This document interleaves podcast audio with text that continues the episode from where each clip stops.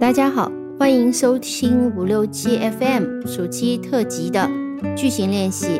今天是第十期，我们今天会练习一系列的表示喜好的一些句型啊。我们会练三个句型，都是表示喜好的。其中第一个和第二个啊，我们句子都差不多的，那我们可以呃练习一下，看看替换一下不同的表达，你的语感怎样？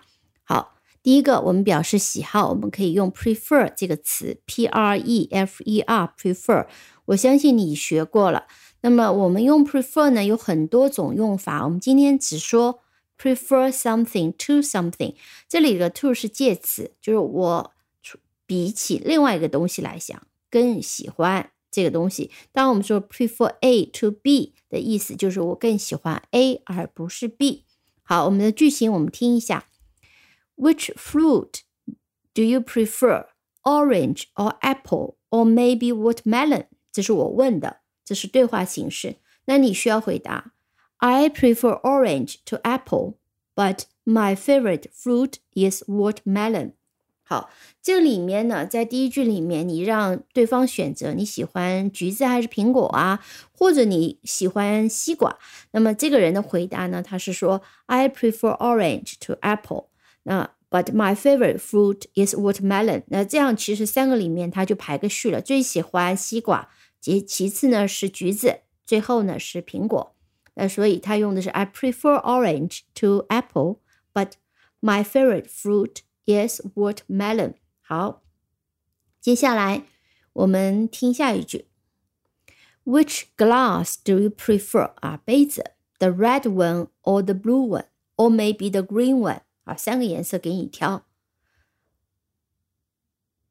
好，你练习一下。I prefer the red one to the blue one, but my favorite is the green one. 啊，我这里面就是随便的说的，那你也可以自己说。I prefer the green one to blue one, but my favorite is red one. 啊，完全没有问题。我们只要是练习这个句型。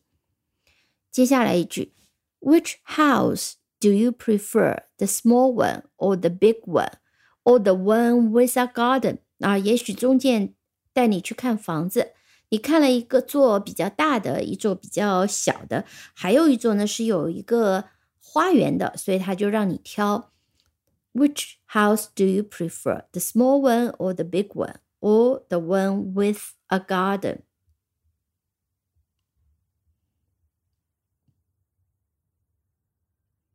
garden？I prefer the small one to the big one, but my favorite is the one with a garden. The one 就是指 the house with a garden，然后这里 one 就指代 house。好，接下来，Which rug do you prefer? Rug 地毯，Persian style or Chinese style or maybe the modern style 啊，他给你选三种风格，style 风格。 波斯地毯很出名啊，波斯地毯就现在伊朗这一带的 Chinese 的哦，中式的，还有一种呢是现代的 Modern style。练习一下这句的那个单词稍有点难，Persian style，再跟我念一遍，Persian Persian style Chinese style Modern style Modern style style 啊，style 就是风格。所以这里是 I prefer Persian style to Chinese style, but my favorite is the modern style. 那当然，你也可以说 the modern one，也可以用 one 来指代，也可以。好，好，我们来看第二个练习。第二个练习呢，我们用刚刚一模一样的句子，只是我们把 my favorite 换成了 I like best。 注意，不是 like the best，而是 like best。like best 就是我最喜欢，best 在这里是一个副词。其实 best 是 where 的一个最高级啊。那我们说 like best 就是最喜欢。那么怎么放呢？我们来听第一个例句：Which fruit do you prefer, orange or apple, or maybe watermelon？我们前面说 I prefer orange to apple。 But my favorite is watermelon。那这里呢，我们可以讲 but I like watermelon best。所以这个句型其实就是 I like something best 啊，这是这样的，就就和 my favorite 是一个意思。好，我们听下面一句：Which glass do you prefer, the red one or the blue one, or maybe the green one?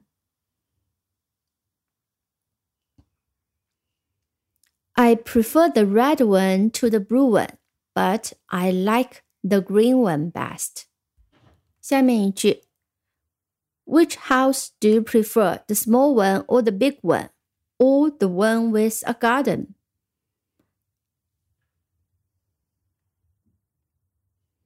I prefer the small one to the big one, but I like the one with a garden best. 最后一句 which rug do you prefer, Persian style or Chinese style, or maybe the modern style?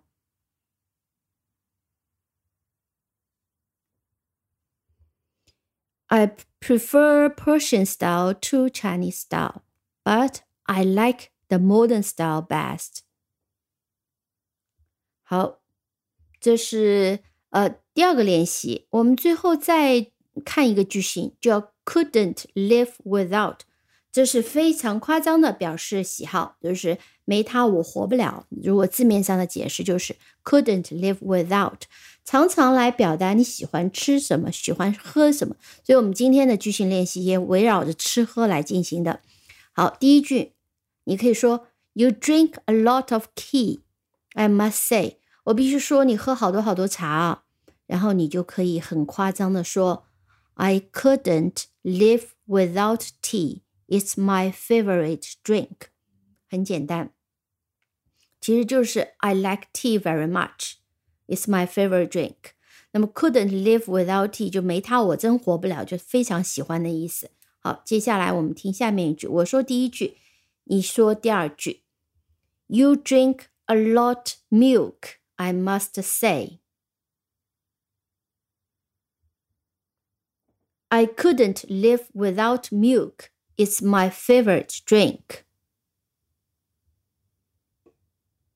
下面一句，You drink a lot beer, I must say. I couldn't live without beer. It's my favorite drink. You drink a lot black coffee, I must say. I couldn't live without black coffee. is my favorite drink. You drink a lot soda, I must say. I couldn't live without soda. It's my favorite drink. You eat a lot beef, I must say, beef. I couldn't live without beef. It's my favorite food. You eat a lot ice cream, I must say.